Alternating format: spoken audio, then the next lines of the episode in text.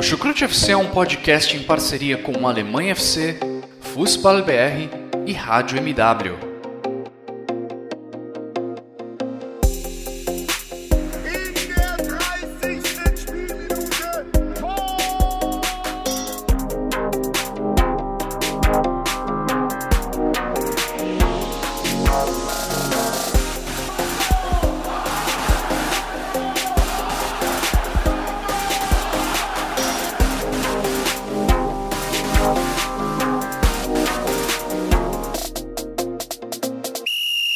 Sejam muito bem-vindos, fãs da Bundesliga!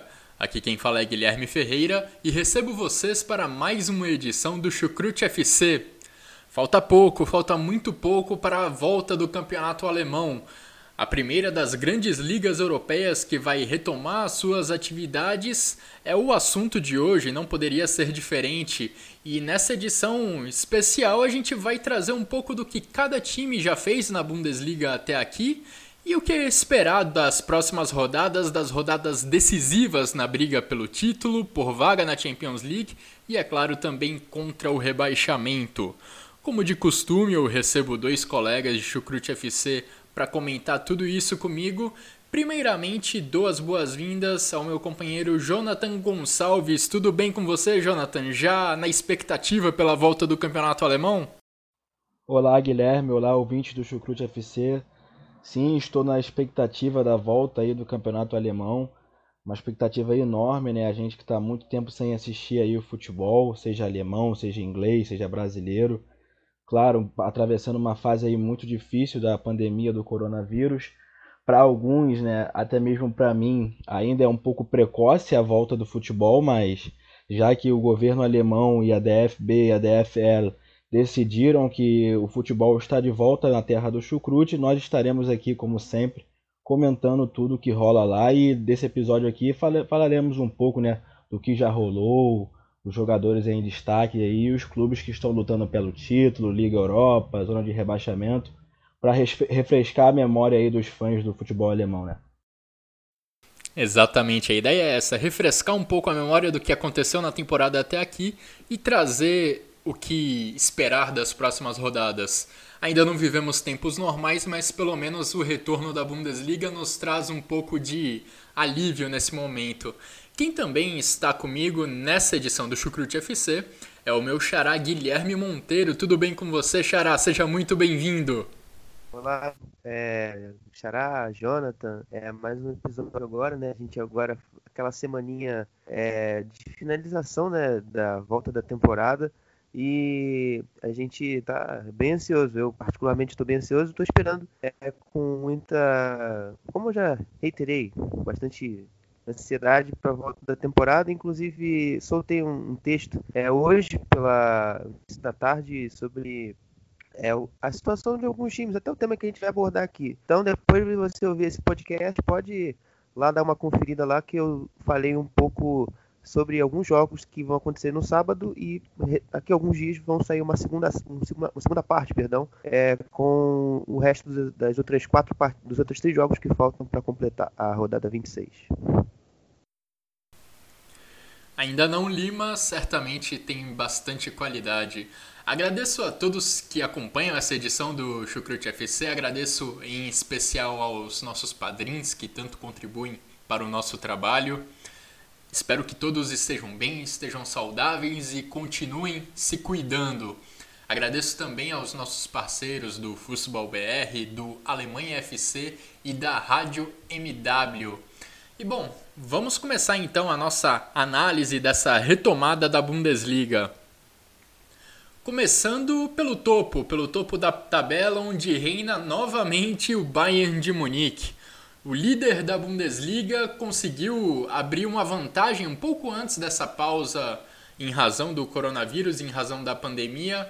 O Bayern de Munique lidera a tabela da Bundesliga com 55 pontos, está 4 pontos na frente do Borussia Dortmund e é um time que viu a sua temporada sofrer uma grande virada com a sua troca de treinador. Niko Kovac começou o campeonato alemão como treinador do Bayern de Munique, foi demitido após sofrer uma goleada estrondosa por 5 a 1 contra o Eintracht Frankfurt E desde que Hansi Flick chegou, assumiu o comando, o Bayern de Munique voltou a se mostrar uma equipe dominante dentro do cenário alemão e também europeu. Concorda comigo, Xará?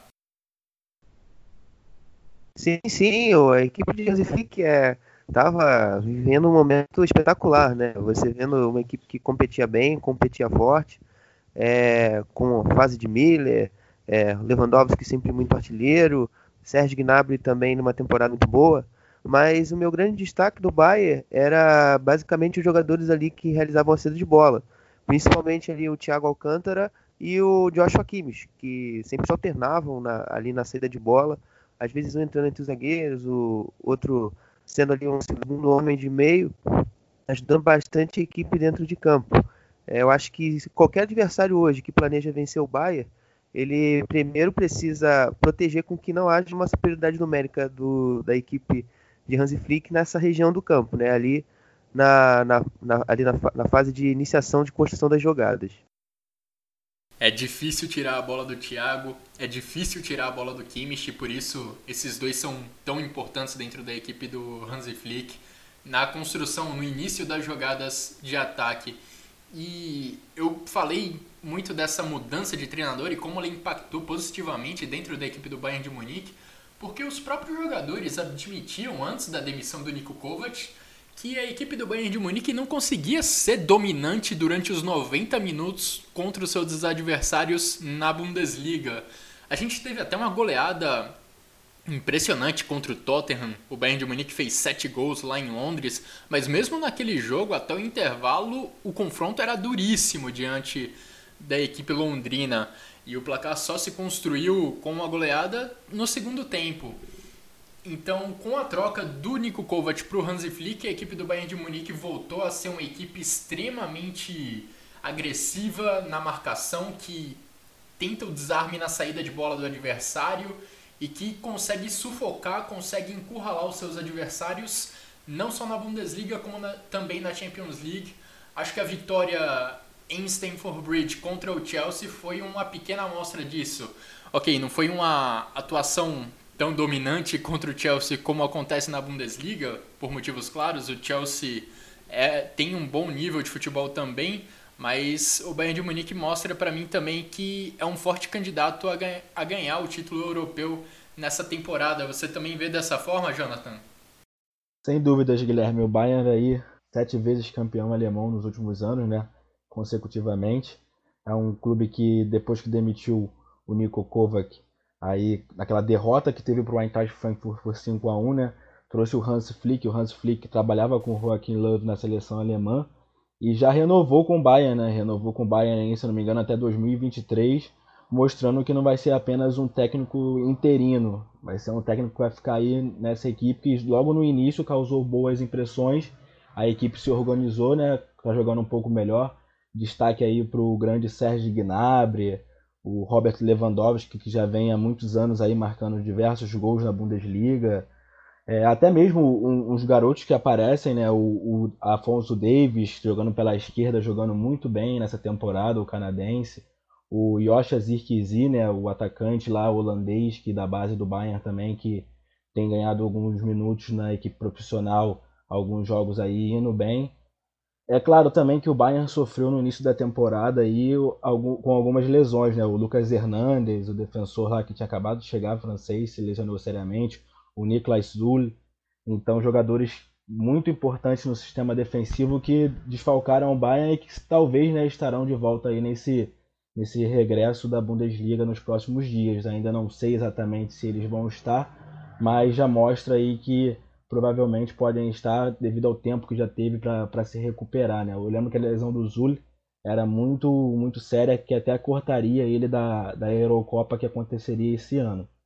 É, o time também que perdeu duas vezes em casa né, nessa temporada, perdeu para o Hoffenheim por 2 a 1 e para o Bayer Leverkusen também, o, o, o, Bayern de Munique que não costuma perder em casa, né, e nessa temporada foi derrotado duas vezes sob o comando aí do, do técnico Niko Kovac. Na verdade, contra o Bayer Leverkusen, se eu não me engano, já era o Hans Flick, né? Me corrigem aí se eu estiver errado, mas acho que é essa lembrança. Era o Flick. Era essa lembrança que eu tenho, exatamente, né? Perdeu aí é, O Bayern que na 14ª rodada ainda era o sétimo colocado do campeonato alemão e hoje em dia está na liderança, né? Para você ver como a equipe bávara tem a sua força, sempre está lá em cima, conseguiu melhorar muito e hoje em dia já voltou ao seu patamar ali é, comum. E também falar das renovações, né, Guilherme? Nesse período sem futebol, a equipe lá, os dirigentes do, do Bayern, do clube, se moveram para renovar aí com Afonso Davis, com Thomas Miller. Se eu não me engano, também ambos os jogadores, assim como o técnico Hans Flick, assinaram novos contratos aí até 2023. É, exatamente. E não só houve a renovação com esses dois jogadores e com o treinador, o Hans Flick, mas informações de bastidores já dão conta que há uma negociação avançada com Thiago Alcântara e Manuel Neuer. Vocês falaram alguns destaques individuais muito importantes dessa equipe do Bayern de Munique, Thiago, Kimmich, Alfonso Davis.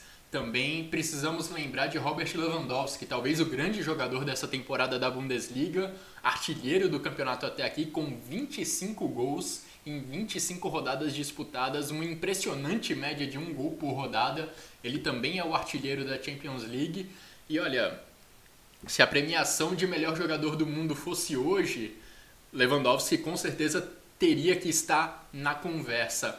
Agora eu volto com você, Jonathan, para debater quem está mais próximo de conseguir tirar esse título das mãos do Bayern de Munique. Quem está mais próximo de tirar essa primeira colocação da mão dos bávaros. O Borussia Dortmund é o segundo colocado na tabela, tem 51 pontos, só um a mais que o Leipzig e dois a mais que o Borussia Mönchengladbach. Mas você acredita que essa equipe do Borussia Dortmund tem a capacidade de brigar pelo título com o Bayern de Munique, Jonathan? Capacidade tem, Guilherme. Eu acho que a equipe do Borussia Dortmund tem jogadores muito qualificados. É, também sofre com muitos problemas de lesões, né, como é de praxe do futebol alemão, não só o Borussia Dortmund, mas na Bundesliga a gente vê sempre os clubes sofrendo aí com, com lesões e o Dortmund é um dos principais afetados com isso. Talvez porque briga em cima, né, e a gente percebe um pouco mais disso. Eu como torcedor da equipe até que acredito no título, mas não, não sinto a equipe treinada pelo Lucien Favre é pronta para brigar de fato com o Bayern de Munique. É, acho que o treinador suíço faz até um bom trabalho se compararmos também com a, com a temporada passada. Eu acho a temporada passada o Borussia Dortmund melhor, que perdeu o título nas rodadas finais. É, mas nessa temporada eu não tenho gostado tanto assim do trabalho do, do técnico suíço, apesar de achar um trabalho no modo geral regular para bom. E o Dortmund tem sim qualidades, se conseguir acertar ali com seus jogadores de muito talento, como Julian Brandt, Torgan Hazard, o, o Jadon Sancho, né, o Axel Witzel, o próprio Marco Reus, que ainda está lesionado e vai demorar um tempinho para voltar nesse regresso aí à Bundesliga. Mas o Dortmund tem uma grande equipe, tem, tem aí o, os jogadores muito qualificados e dá para bater de frente. Mas acredito que o Leipzig, apesar de não ter tradição, não ser um clube aí antigo no futebol alemão, ter toda aquela, aquela história por trás do clube da Red Bull, etc. Eu acho o Leipzig muito pronto hoje em dia de uma forma até rápida, né? Porque se você parar para ver, o Julian, Nagel, Julian Nagelsmann chegou nessa temporada aí aos touros e vem fazendo um trabalho muito bom com diversas variações táticas. O Leipzig está brigando lá em cima e eu acho um, um elenco bem compacto, né? É, da, da, defesa ao ataque, até mesmo o goleiro, o próprio goleiro Gulax que agarra bastante. Acho a defesa do, do Leipzig muito forte, que aí você troca às vezes uma peça ali e não muda tanto assim como também acho o meio-campo, e sem falar do grande destaque do, dos touros aí, o Timo Werner ali na frente, um jogador aí que vem cada vez mais evoluindo, é jovem ainda, 24 anos, e marca seus golzinhos, né? Mas é isso, Guilherme. Acredito que hoje em dia, para tirar o título do Bayern, o Leipzig, apesar de ter um trabalho mais recente com, com o Nagelsmann, é o clube mais pronto.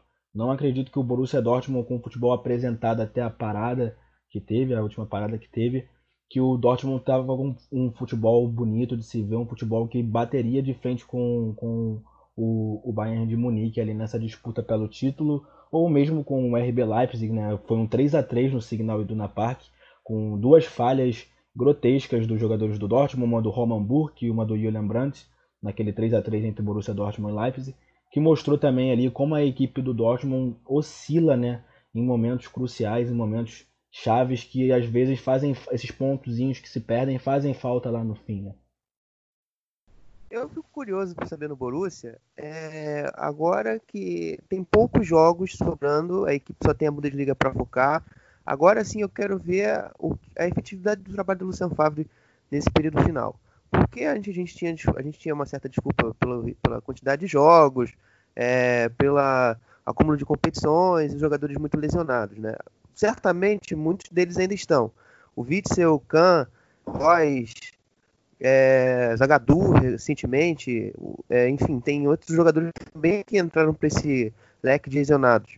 Mas agora eu quero ver o que o Lucien Favre ele tem condição de transformar devido aos problemas que ele tem agora. É, eu gostei é, durante a temporada, né, um pouco antes da parada, ele testou um 3-4-1-2 como formação no segundo tempo contra o Eintracht Frankfurt. Ele colocou o Sancho como um jogador por trás do centro, dos centroavantes, né, que naquele momento era o Haaland e o Torgan Hazard. E depois ele tirou o Torgan Hazard e colocou o Reina, e o Reina é, se tornou o meia no lugar do Sancho. O Sancho, o Sancho avançou para ficar junto do Haaland.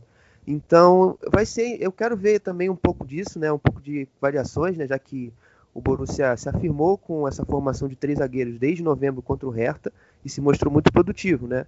O problema do Dortmund é que com a sequência que vinha no mês de fevereiro, é, a equipe sentiu o desgaste e a perda de muitos jogadores importantes no momento tão quanto decisivo é, em relação à Bundesliga, né? Muitos jogos decisivos e a equipe acabou fadando no sentido físico. Então agora eu quero ver é, o que, que essa equipe tem de o que o Lucian Favre tem de bom para ainda manter-se no cargo, porque para mim vai ser o, período chave para definir os rumos do trabalho dele nesse não, no, no, Borussia e se ele realmente vai ter vai ter o seu nome confirmado para a próxima temporada. Por contrato, se eu não me engano, ele ainda tem, mas se ele manter talvez um rendimento abaixo, é, eu acredito que talvez a demissão não, não, não seja descartada, né? É, o Lucian Favre, nesses dois anos como treinador do Borussia Dortmund, ele vem sempre fazendo a equipe, pelo menos, brigar pelo topo da tabela. Se não está na liderança, está pelo menos brigando pela primeira posição. Mas a impressão que ele passa é que ele não consegue tirar 100% do que a equipe individualmente oferece. E na comparação com o Leipzig, eu acho que é mais ou menos nessa linha. O Borussia Dortmund ele tem mais talento individual, principalmente no ataque, com Haaland, com Sancho, com Brandt, com Hazard, com Royce. Mas o Leipzig tem mais coletivo, tem mais organização. E aí acho que tem muito dedo do Julian Nagelsmann, que está no seu primeiro ano como treinador do Leipzig. E a expectativa que a gente tinha sobre ele era de fazer o Leipzig subir um degrau em termos de competitividade dentro da Bundesliga. O Leipzig era uma equipe já que brigava pelas primeiras posições, mas que não conseguia brigar diretamente pelo título. Esse ano está conseguindo, está a poucos pontos do Bayern de Munique. E vamos ver se a equipe vai conseguir manter esse ritmo. Nas duas últimas rodadas antes da parada em razão da pandemia, o Leipzig ele empatou duas vezes e ali eu vi um pouco de declínio da equipe mas eu vejo um, eu vi um declínio muito por conta da queda do ritmo da equipe. O Leipzig é uma equipe que depende muito da sua intensidade, da sua agressividade na hora de marcar, quando o adversário está com a bola para poder recuperar a bola e armar um contra-ataque e chegar no gol adversário em questão de segundos. Se o Leipzig não consegue ter toda essa intensidade, essa força na marcação, ele perde muito da sua capacidade de atacar.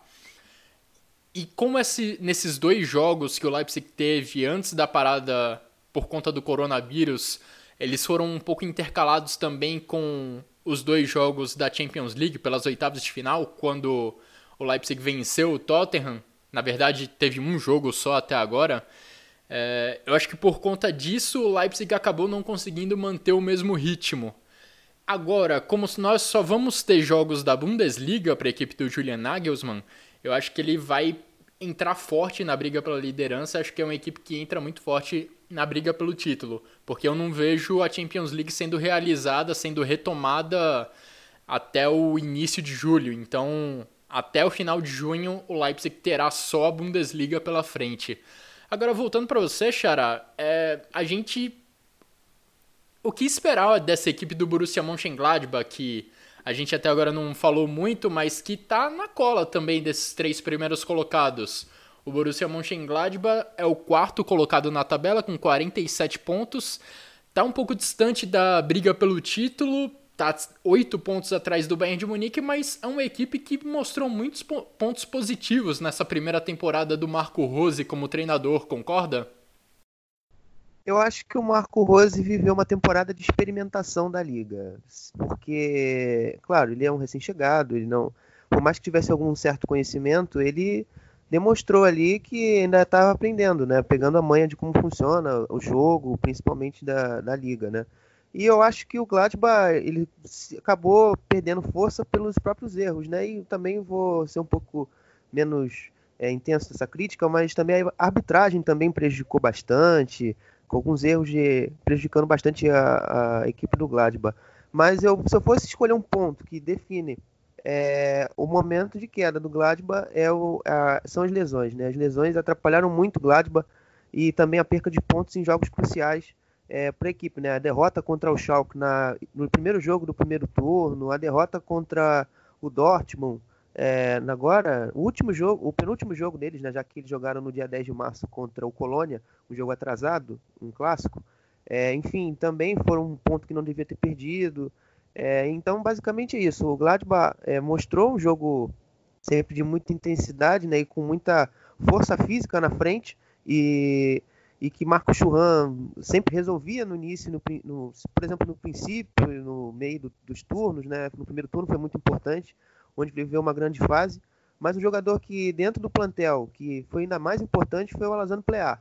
É, ele já marcou oito gols nessa temporada, deu suas sete assistências, e toda vez que o Gladbach precisou de um cara para decidir, ele estava lá. Por exemplo, um jogo contra o Mais. Um jogo contra o Mais dentro do, do Borussia Park estava muito enrolado. Ele com seus dois gols de cabeça, ele conseguiu virar, empatar um jogo, virar o jogo e fazer com que depois o Neuhaus fazer um gol no final e fazer o 3 a, o 3 a 1 que deu conforto.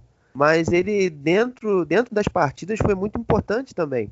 É, outro jogador que eu destaco é o Denis Zakaria, né? Outra peça fundamental dentro, de, dentro de uma mudança de formação que o Gladbach possui. O Gladbach já jogou em vários sistemas, né? 4-2-3-1, 3-4-3, 4-4-2, 4-3-1-2. É, e nesse, e nisso tudo, ele é o principal, porque ele é o articulador, ele que altera esses números. Ele, ele vinha jogando recentemente como terceiro zagueiro e vinha ajudando.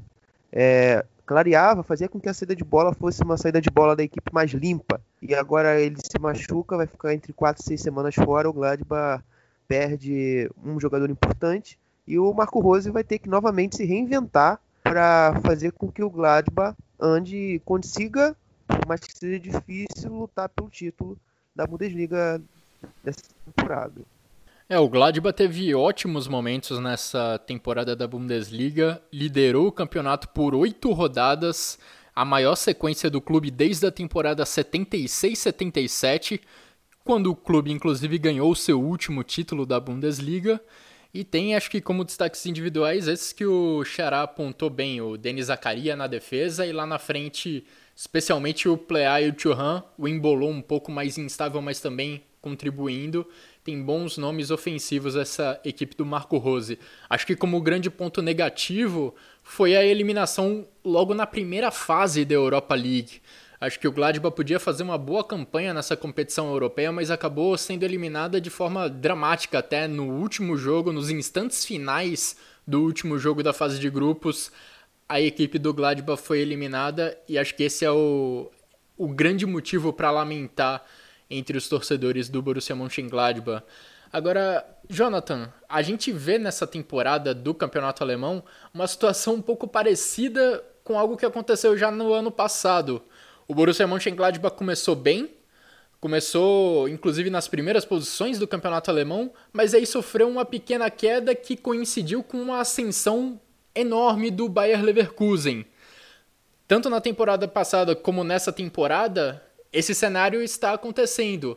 Nesse ano a queda do Gladbach é um pouco é menos íngreme, digamos assim, mas o Leverkusen continua em ascensão sob o comando do treinador Peter Bosz.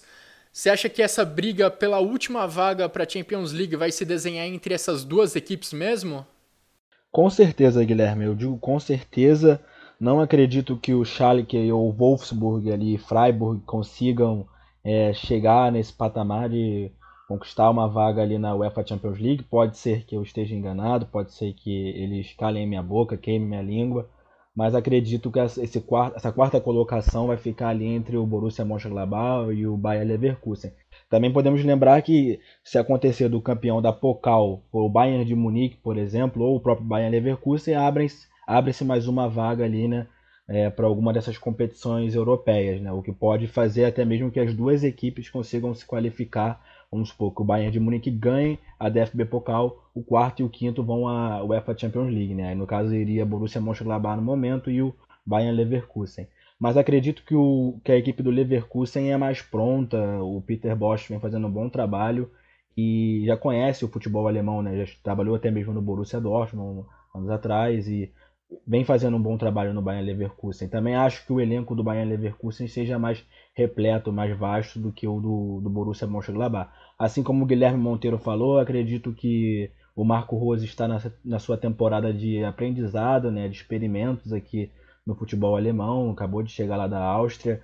É, muito, muitas lesões fizeram que a equipe do, do Borussia Mönchengladbach perdesse um pouco aí do seu encalço, do seu ritmo e fosse caindo um pouco mais de rendimento. Teve também essa eliminação precoce da UEFA Europa League, que eu até comentava com você, Guilherme Ferreira, há um tempo atrás, bem lá nos primeiros casts da temporada, que eu não achava essa equipe do Borussia Mönchengladbach com um elenco vasto e que não ia saber conciliar as competições, né? A UEFA Europa League, é, junto com a Bundesliga. E foi justamente o que aconteceu, né? Vamos ver agora a sequência da Bundesliga, como essa equipe vai vai reagir. Também vocês citaram aí grandes nomes dos potros, mas esqueceram de um, um super importante, que é o Ian Zomer, né? O goleiro que já está aí há muitos anos na equipe faz defesas espetaculares, é um grande nome aí. Se eu não me engano, é até o capitão da equipe, né? E é muito importante nessa equipe. O Leverkusen eu acho que tem grandes chances de tomar ali o posto do, Bayern, do, Bayern, do Borussia Mönchengladbach na tabela.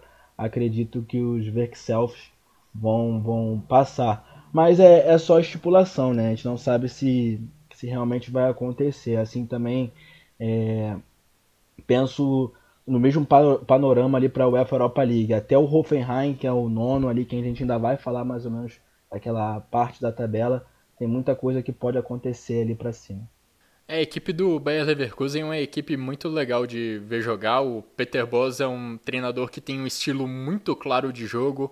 As equipes dele costumam ter altíssimos índices de posse de bola, trocam muitos passes para construir as suas jogadas de ataque. E é uma característica que ficou evidente dentro do Bayer Leverkusen desde o momento que ele assumiu no início de 2019. E o Bayer Leverkusen não teve um início de campeonato tão bom e o ponto de virada para a equipe nessa temporada da Bundesliga, pelo menos na minha opinião, está baseado em dois jogadores em especial. Lá na frente, no Kai Havertz, que não vinha tendo um bom início de temporada, ele começou a produzir gols, começou a produzir assistências, e o Kai Havertz crescendo, o Bayer Leverkusen vai crescer também instantaneamente, porque é um jogador jovem muito talentoso que tem uma capacidade enorme de criar chances de gol e também de chegar na área, às vezes, para finalizar. E lá atrás o destaque para o Edmund Tapsoba, um zagueiro que chegou até sem grande alarde, mas que já assumiu uma posição importantíssima dentro dessa defesa do Bayer Leverkusen. Impressionante como ele consegue ser dominante no, nos jogos da equipe do Bayer Leverkusen dificilmente perde uma dividida contra, contra algum atacante, tem um bom jogo aéreo. São dois nomes que eu acho que são fundamentais para essa corrida do Bayer Leverkusen em busca de uma vaga na UEFA Champions League. Então acho Eles, que né, até agora. Diga, Jonathan. Eles, né, Guilherme, que também perderam aí por lesão o grande Kevin Voland. Kevin Voland que vinha aí de uma Sim. temporada espetacular teve uma lesão séria, não sei se foi no tornozelo ou no joelho, não me lembro agora, mas um jogador que não, não deve voltar nessa temporada aí do futebol, né? Um jogador que vinha fazendo muitos gols nessa Bundesliga, dando assistências, o capitão também da equipe, e o Leverkusen não vai poder contar com ele aí nas próximas semanas. Jogador que era inclusive, é inclusive muito cobrado em convocações da seleção alemã, o próprio Jonathan é, faz campanha a favor do Voland na seleção alemã. Então, falamos já um pouco dos cinco primeiros colocados, o Bayern de Munique, Borussia Dortmund, Leipzig, Borussia Mönchengladbach e Bayer Leverkusen. Para deixar um pouco mais clara essa briga pela quarta posição que pode levar ao UEFA Champions League, o Borussia Mönchengladbach ele tem 49 pontos e o Bayer Leverkusen está só dois pontos atrás. E se você estiver acompanhando a Bundesliga agora, estiver começando a acompanhar a Bundesliga agora, já que as outras grandes ligas europeias estão paradas, são nessas cinco equipes que eu acho que você deve prestar mais atenção, porque são cinco times que conseguem desempenhar o melhor futebol do campeonato não à toa, estão nas cinco primeiras colocações da Bundesliga. E elas se colocam num patamar bem acima das outras, porque a diferença do quinto colocado, Bayer Leverkusen, para o sexto, o Schalke 04, é bem grande. É uma diferença de 10 pontos entre o Leverkusen e o Schalke. E por isso eu quero iniciar com vocês agora, Xará e Jonathan, a discussão sobre os concorrentes a uma última vaga na Europa League. Claro que existem essas variáveis que o Jonathan mencionou, o Bayern de Munique ou o Bayern Leverkusen podem ser campeões da Copa da Alemanha, abrindo mais uma vaga para competições europeias, mas no momento os quatro primeiros iriam para a Champions League, o Bayern Leverkusen para a Europa League e a última vaga para a Europa League seria do Schalke 04, o sexto colocado mas tem bastante gente nessa briga, bastante gente tentando alcançar essa sexta colocação.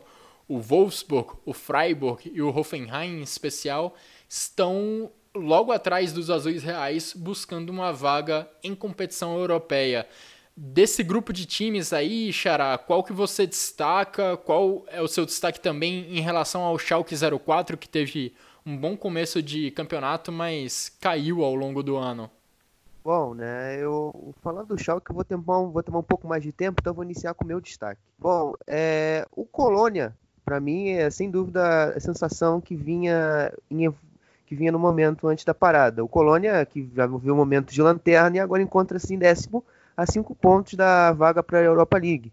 O Colônia, para mim, era a equipe, era, se eu fosse colocar numa escala de desempenho, ela seria a quarta melhor equipe da liga. Ela só perderia para o Bayern, para o Dortmund, para o Leipzig e pro. E seria ele, no caso, né? Só perderia para esses três. É, em escala de desempenho. Para mim, a, a, a, evolução do Colônia foi muito, foi muito forte. Até porque a chegada do Marcos Gisdo provocou algumas mudanças, né? O, o Marcos Gisdo fez com que a equipe potencializasse bastante seus laterais, o Errizi Bui é, e, o, e, o, e o jovem Nico Catebar, fora o atacante John Córdoba, que também é um jogador de muita importância. Na sua defesa, a dupla de zaga, o Rafael é, é, e o outro, Sebastião Bornov, o, que eles chamam a torcida o Trator Bornov, sua é, seu nível, seu porte físico, para mim são os grandes destaques desse Colônia. É, em relação ao Schalke, o Schalke ele é uma equipe que começou a temporada sempre sempre muito bem contra os grandes e às vezes se prejudicando mais contra os pequenos, é, contra os médios também. É, mas agora parece que não joga bem contra pequeno, grande, não tem mais distinção de clube. É, a equipe sempre tem um desempenho muito abaixo.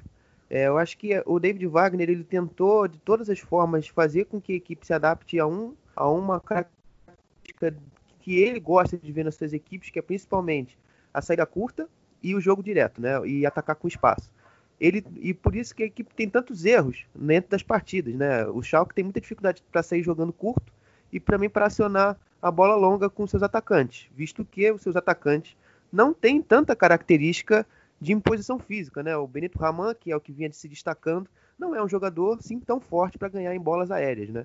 Tanto que a maioria das bolas aéreas quem vencia era o Caligiuri, que era o ponta que sempre se associava, né? Que sempre se aproximava do atacante de referência, que já foi o Bugstaller. Enfim, o Schalke teve várias tentativas de fazer esse modelo de jogo funcionar. Só que agora, infelizmente, ele não, não, não se mostrou ainda, mesmo com a chegada do Gregoriti, que já foi testado como atacante, como jogador por trás do, dos atacantes. É, quando joga uma dupla, por exemplo, é, Raman e, Matondo, ele é o jogador que fica por trás deles. Enfim, é um Schalke que vive uma temporada ainda que boa no sentido de resultados, mas que dentro de, dentro de campo não é uma equipe que se afirma. Recentemente o David Wagner buscou mudar de formação, fazer um jogar com três zagueiros, usando o Timo Becker, usando é, o Zankabak, o Todibo, que foi uma grata surpresa, né? O jogador que veio do Barcelona no meio da temporada e vem jogando muito bem, né? Agora o Kabak se lesionou, também não deve jogar o final da temporada.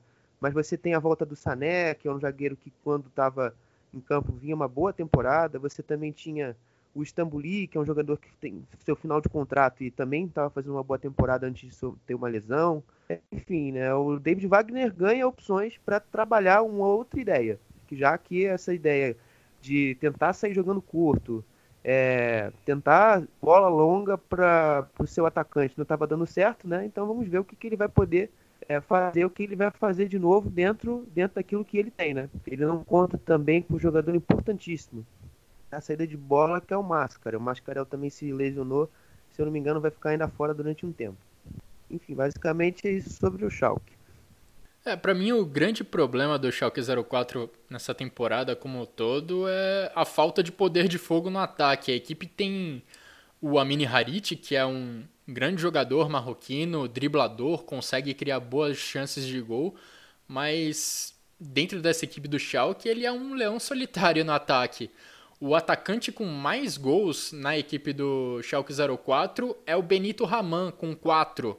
Os líderes na artilharia do Schalke no campeonato são o Harit, tem o Suat Serdar e os defensores também se destacam nessa lista. Ou seja, os atacantes não conseguem produzir gols para a equipe do Schalke e isso acaba comprometendo muito os resultados da equipe, principalmente quando ela enfrenta adversários que jogam mais recuados, que jogam mais fechados em seu próprio campo de defesa. Jonathan, qual que é a sua avaliação entre essas equipes que estão um pouco mais atrás na tabela e que brigam por vaga na Liga Europa? Ainda vai acontecer muita coisa, Guilherme. Ali o Wolfsburg e o Freiburg são duas equipes que chamam a atenção, né? O Freiburg principalmente, que no início da temporada surpreendeu a todos com boas exibições, ficando ali na parte de cima da tabela, na zona de classificação para o UEFA Champions League, e hoje em dia já começou a ter um pouco mais de irregularidade e caiu na tabela, está em oitavo com 36 pontos, o mesmo número de pontos que o sétimo Wolfsburg com 36 também, né? Então acho que essas duas equipes ainda vão bater muita cabeça aí, até mesmo com o próprio Schalke, né? Que vocês destacaram aí muito bem os pontos dessa equipe do David Wagner, que peca muito no ataque. Eu me lembro do, do clássico do, do Revier Derby entre Schalke e Dortmund, que o Matondo perdeu muitos gols e foi muito criticado pela torcida do, do Schalke, né? E o próprio Gregoritz, que, que acabou de chegar aí do, do Augsburg, já jogou algumas partidas, ainda não mostrou muito a que veio, fez alguns gols já, mas é, é um bom jogador, mas ainda não está é, claro ou evidente se vai ser o, o nome ali do ataque do Schalke, acredito que não. É, o, o, Guilherme Monteiro destacou muito bem essa questão da, da equipe mesmo, da variação tática, da, da, forma como a equipe joga. Acredito que o Schalke ainda não está tão pronto, mas deixo também o elogio ao David Wagner, porque o, quando o David Wagner chegou, o Schalke melhorou muito bem aí o seu desempenho, porque na, nas últimas temporadas tinha sido bem pior do que do que está sendo no momento atual. É, o Hoffenheim, né, que é o nono lá colocado, Guilherme, ainda tem chance, né, se você olhar matematicamente e tal, mas é uma equipe que eu não levo muita fé, não acho que vai brigar ali entre esses que vão para a UEFA Europa League, mas como eu disse ali na, na, minha outra colocação anterior, é tudo estipulação, a gente não sabe o que vai acontecer, mas no meu ponto de vista, lembrando de como essas equipes estavam jogando antes da parada, eu não acho que o Hoffenheim vai, vai bater de frente ali. Mas estou curioso bastante para ver o trabalho do Christian Streich no Freiburg e como essa equipe vai se comportar depois de tudo isso que aconteceu, dessa parada. Acredito que o Freiburg pode sim é, se mostrar capaz e conseguir beliscar uma, uma vaguinha numa competição continental, o que seria muito interessante, né? O Wolfsburg também, com o treinador assim como o Marco Rose do Mönchengladbach, tem um treinador novo, né, que é o Oliver Glasner, que também estava lá no futebol austríaco. Começou também fazendo um trabalho muito bom, depois deu uma oscilada. Hoje em dia o, o Wolfsburg já meio que se reencontrou, né, mas ainda segue tendo muitos empates.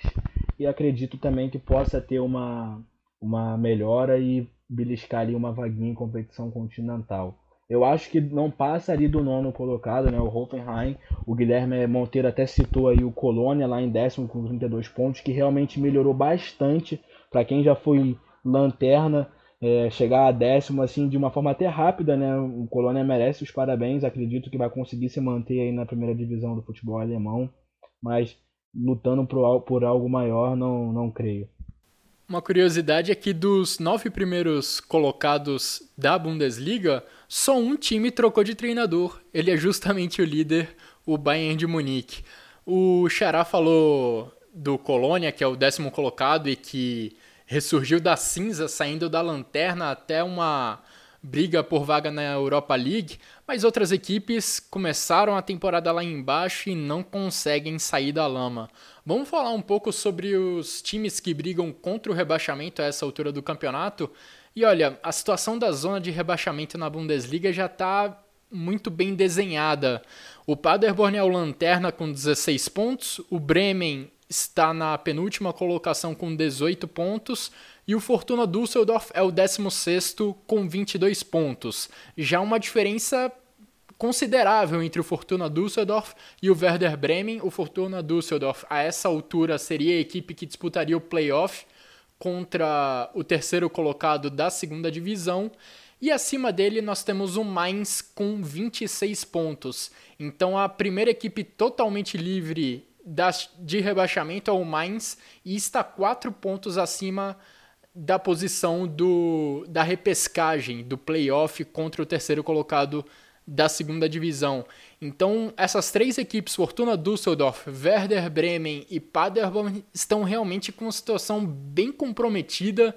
Xará, você acha que uma dessas três equipes que estão na parte de baixo, Fortuna Düsseldorf, Werder Bremen ou Paderborn, tem forças para se recuperar na tabela e se livrar totalmente do rebaixamento, ou pelo menos no caso de Werder Bremen e Paderborn, chegar na posição do playoff contra o terceiro colocado da segunda divisão? Eu acredito que o, o, o Fortuna está numa boa condição ali para acabar saindo do rebaixamento, até mesmo na zona de, na zona de, de playoffs, porque o trabalho do Uwe Rosler até aqui é um trabalho muito bom, né? Ele conseguiu também ter a sorte de ter a chegada do Valon Berisha, a, a, a volta de lesão do Kevin Stoger foi importantíssimo para que o Colônia, o Colônia, perdão, o Fortuna Düsseldorf é, ganhasse mais opções no seu meio campo e se tornasse uma equipe mais criativa. É, a boa fase, ele também recuperou é, o Kevin Karaman, que era um jogador que estava sendo bem esquecido pela, pelo o Frederham, o Frederham Finkel e também o, o Eric Tome também vive numa boa fase. Em contrapartida, né, o, o Ruben Henning já não faz gols há um bom tempo, né? Ele não nesse segundo turno não marcou ainda. É até uma certa decepção, vindo que ele tinha uma média bem alta de gols, né? 11 gols em 18 partidas. Para um time pequeno é uma coisa bem alta e bem interessante. É, em relação aos outros dois, o Paderborn, infelizmente, talvez não se safe, muito, condição muito difícil, né? O Bremen, o Bremen, ele também não se ajuda. Falhas individuais, uma, um, um ano muito difícil pro, pro Florian Kohfeldt também se ajeitar dentro da equipe, uma equipe com muitas lesões, assim como o Gladbach, até mesmo o Wolfsburg também, que para mim foram as equipes que mais sofreram com lesões na temporada, fora o Borussia Dortmund. É, também não vem numa grande temporada, Sarri muito mal, uma equipe que depende muito da qualidade individual do Rashica, é, enfim, muita dificuldade por parte do Bremen. Eu acho que a, gente não colocou inicialmente, mas se a gente for parar para pensar, o Augsburg e o Mainz também não, também não estão livres, né? O, o Mainz e o Augsburg, por exemplo, o Augsburg vai ter a estreia do Rico Herrlich é, nessa rodada contra o Wolfsburg em casa, e o Mainz joga o clássico do Carnaval contra o Colônia fora são equipes também ali que estão bem próximas e que têm muitas dificuldades. É, o, o, são estão muito próximos ali do Fortuna. Se o Fortuna vencer, por exemplo, ele ultrapassa, ele ultrapassa o, o mais é, na tabela. Então, também a gente não pode descartar. É, acho que uma das grandes histórias nessa temporada da Bundesliga é a situação do Werder Bremen, um clube de grande tradição e que fez uma boa temporada no ano passado, contando com um treinador muito promissor mas que nessa temporada, de uma maneira até meio que inexplicável acabou despencando e não consegue sair da parte de baixo da, da tabela.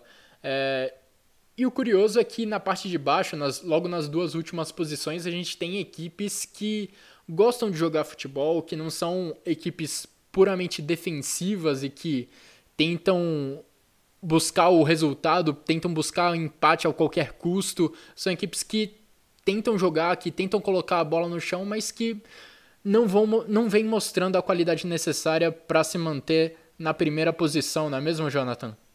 É muito pela qualidade também da, das equipes, né, o Guilherme Ferreira. A questão também de qualidade técnica. Acho que o Werder Bremen não tem aí um elenco com grandes nomes, apesar de ter bons jogadores, mas não tem um elenco com grandes nomes aí em todas as funções, seja defensivas, ofensivas, é, que possam fazer essa equipe melhorar. Teve a chegada do Zelke, né, o Zelke que estava no Hertha Berlim e chegou já fazendo seus gols, ele que já teve uma passagem lá, lá atrás também pelo próprio Werder Bremen, tem certa identificação. Acredito que ele possa ajudar ali no setor ofensivo da equipe. É, o Werder Bremen também que sofreu e sofre ainda, né? Que teve jogador lesionado até nesse tempo de pandemia aí nessa parada. Sofrem com muitas lesões, jogadores aí indo para o departamento médico, também fez a equipe perder muito da sua qualidade na temporada. É, também vale mencionar que eles têm um jogo a menos, assim como o Eintracht Frankfurt, né, que teve a partida adiada entre as equipes, acho que na 24ª rodada. Então, se o, se o Bremen também está ali com 18 pontos, é um pouco distante do Fortuna Düsseldorf com 22, é, mas tem um jogo a menos também, isso tem que ser mencionado. Se o Frankfurt, é, se o Bremen vencer o Frankfurt na, no próximo no jogo que tiver, que é quando for remarcado, pode também já ajudar aí com esses três pontos, mas vai saber, né? Vamos ver se a equipe do Florian Kofeld consegue vencer, o que tem sido um, um grande dilema, que tem sido muito difícil para eles. E comparando assim, quem pode escapar também da, da zona de rebaixamento ali, da zona do playoff, como o Fortuna Düsseldorf, a gente tem que olhar também para a questão do, da tabela de jogos, né? O Fortuna Düsseldorf, por exemplo, vai encarar ainda pela frente um Bayern de Munique, um, um Dortmund, um Leipzig, assim como o Werder Bremen também não vai ter vida, vida fácil, vai encarar o Leverkusen, o próprio Bayern de Munique, o Borussia Mönchengladbach, então Vai depender muito dessa combinação de jogos, como as equipes vão, vão, vão se desempenhar aí. Acredito que o Fortuna tem chance sim de, de escapar. O Mainz e o Augsburg, como vocês já falaram, correm também seu, seu, seu perigo ali. O Hertha Berlim e o Eintracht Frankfurt também não estão tão longe assim da zona de rebaixamento, mas acredito que são equipes mais regulares e equipes que vão conseguir ficar ali distante na medida possível da zona de rebaixamento. Mas é muito por isso, Guilherme Ferreira. Acredito que o Werder Bremen sofreu muito com as lesões e com a falta de qualidade técnica do time, o que acabou sendo uma tragédia essa temporada. Mas torço para que a equipe consiga, pelo menos, ir para a zona do playoff, ele não seja rebaixada, porque é uma equipe de muita tradição. É uma equipe que eu não gostaria de ver na, de, na, na segunda divisão, no segundo escalão do futebol alemão. É, eu também lamento a situação do Werder Bremen em razão do treinador Florian Kofeld, que como eu disse, é um treinador com uma mentalidade ofensiva e que na temporada passada fez do Werder Bremen uma das equipes que para mim era uma das mais legais de se ver jogar na Bundesliga. Bom, eu só queria retificar uma informação que eu dei. Eu falei que se o Fortuna vencesse, ele ultrapassaria o mais. É, perdão, o, Fortuna ele diminui a diferença para o mais. O mais tem 26 pontos e o Fortuna tem 22, né? E por sinal, eles dois se enfrentaram na última rodada, antes da pausa, né? O último jogo do Fortuna o mais foi um a um. É, e era só basicamente isso. É outra coisa que eu gostaria de dizer era em relação a uma, um contexto até um pouco mais geral, né? Porque essa Bundesliga, no geral, se a gente for analisar, ela premia muito mais aquelas equipes que apostam no erro do que aquelas equipes que constroem. Então, por exemplo, as situações de Bremen e Paderborn não são até afetadas ainda mais e são bem piores até por isso, porque são equipes que se propõem a atacar. Então, quando você propõe se atacar, a sua porcentagem de erro aumenta consideravelmente. Então, isso também é um, é um fator um pouco por baixo, mas ainda que tem uma certa diferença, faz uma, alguma diferença. Se a gente for parar para analisar os gols do Bremen, muitos gols que o Bremen sofre é a equipe perdendo a bola no campo ofensivo, tomando um contra-ataque e acaba sofrendo um gol, né? O, a mesma coisa com o Paderborn. O Paderborn perde uma bola na frente ou ou uma, um erro de uma saída de bola, tentando construir pelo chão e acabar tomando um gol. Então, enfim, né, é, o, é uma Bundesliga exatamente que tem esse, essa coisa que o erro premia é muito mais premiado do que aquele time que se predispõe a atacar mais. Você não acha também, Xará, que esse que essa característica do campeonato é também reflexo das muitas equipes que tentam marcar no campo de ataque, que adotam essa estratégia de pressionar muito a saída de bola adversária? Com certeza, isso também, porque isso força e instiga o erro. Mas, enfim, é, isso aí deve ser um debate interessante. Né? Eu acho que esse podcast sim, sim, sim. não poderia se estender tanto. Mas exata, exatamente isso que eu penso. O erro também instiga o erro. Mas essa, não, não também tentando tirar, limpar a barra dessas equipes, não, né? Muitos jogadores aí que, que esses elencos têm não ajudam nada essa proposta, né? Por exemplo, você vai botar o, o Toprak para sair jogando curto, ou o Strudiek, zagueiro do Paderborn, são jogadores que tecnicamente são ruins é, para esse tipo de característica. Então tem todo um contexto, é, um técnico que não respeita tanto assim a característica do jogador, é, uma imposição de modelo de jogo, enfim, uma, até mesmo formações de atletas de uma outra filosofia, enfim, esse, esse debate rende. Eu já tive bons debates assim com, alguns, algumas pessoas e realmente é um debate que exige tempo para um podcast a gente comentar. Ah, certamente. Acho que desde Jürgen Klopp, essa característica de pressionar o adversário na saída de jogo e ter uma postura bem agressiva na marcação virou quase que uma regra na Bundesliga. Várias equipes dentro do futebol alemão tentam aplicar essa estratégia dentro dos seus jogos. Para finalizar essa edição do Chucrut FC, a gente estava falando da parte de baixo da tabela, mas queria também dar os parabéns para algumas equipes que a gente esperava que fossem lutar contra o rebaixamento até o fim, mas que conseguiram se recuperar. O Xará falou muito bem do Colônia, que chegou a ser lanterna, mas com uma reação impressionante ao longo desse segundo turno conseguiu saltar posições dentro da tabela. E o Union Berlim, equipe que está fazendo sua primeira temporada na história na elite do campeonato alemão, na elite do futebol alemão.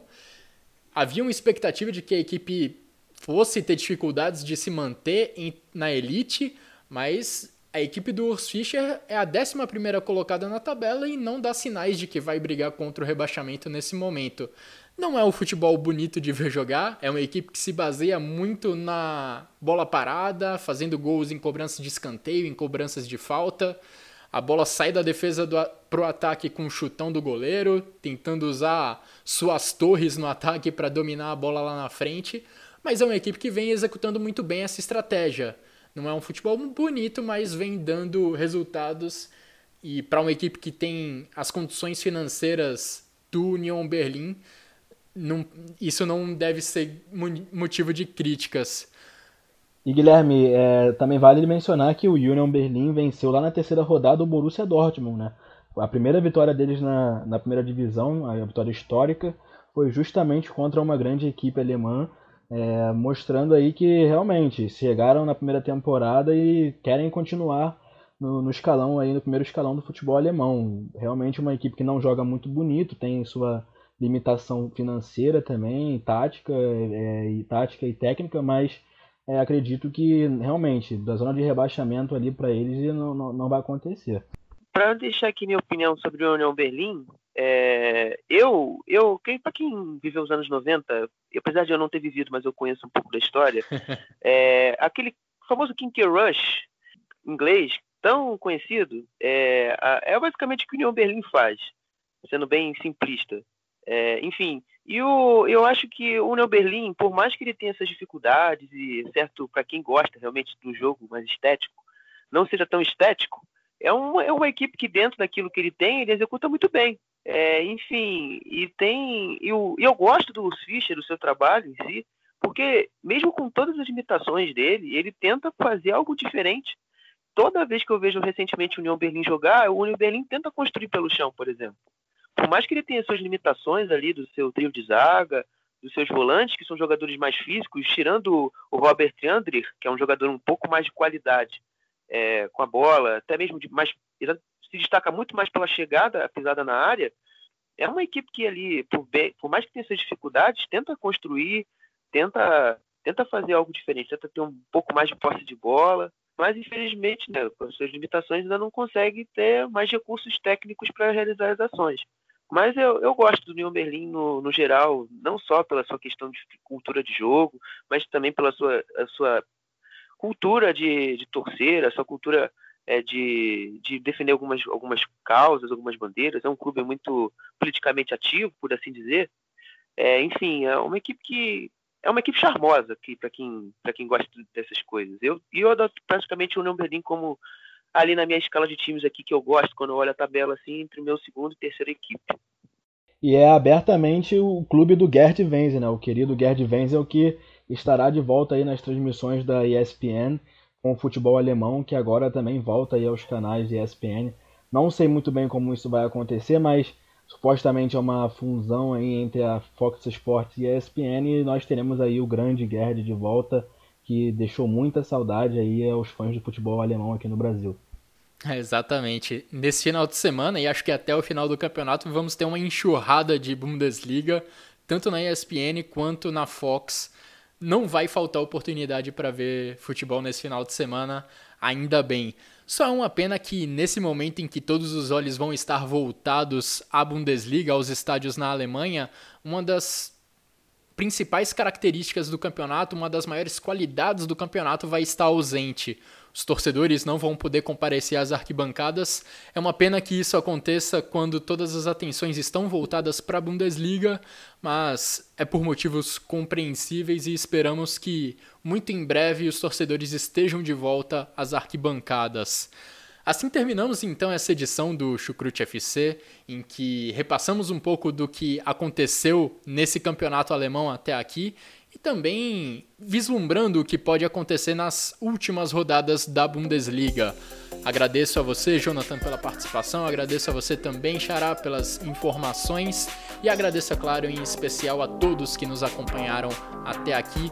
Vamos curtir novamente a Bundesliga, vamos curtir novamente o futebol, uma forma de aliviar a tensão nesse momento tão difícil das nossas vidas. Um grande abraço a todos e até a próxima. Tchau, tchau!